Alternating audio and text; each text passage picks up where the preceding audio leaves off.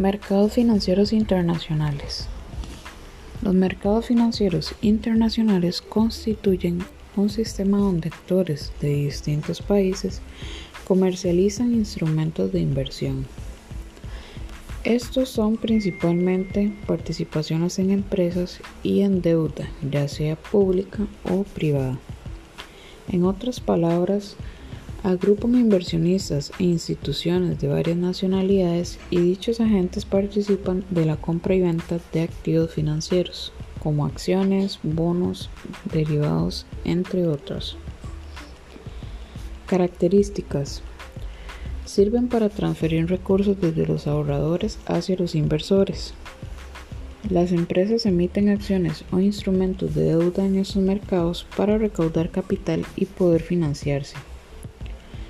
Los precios responden a la oferta y la demanda más rápido que en otros mercados.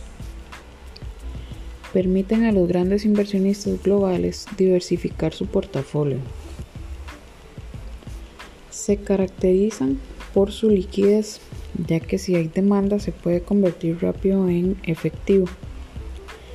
Los límites de los mercados financieros son menos claros, creando así un sistema más global lo que significa un mayor volumen de negociaciones y a la vez un desafío para los entes reguladores.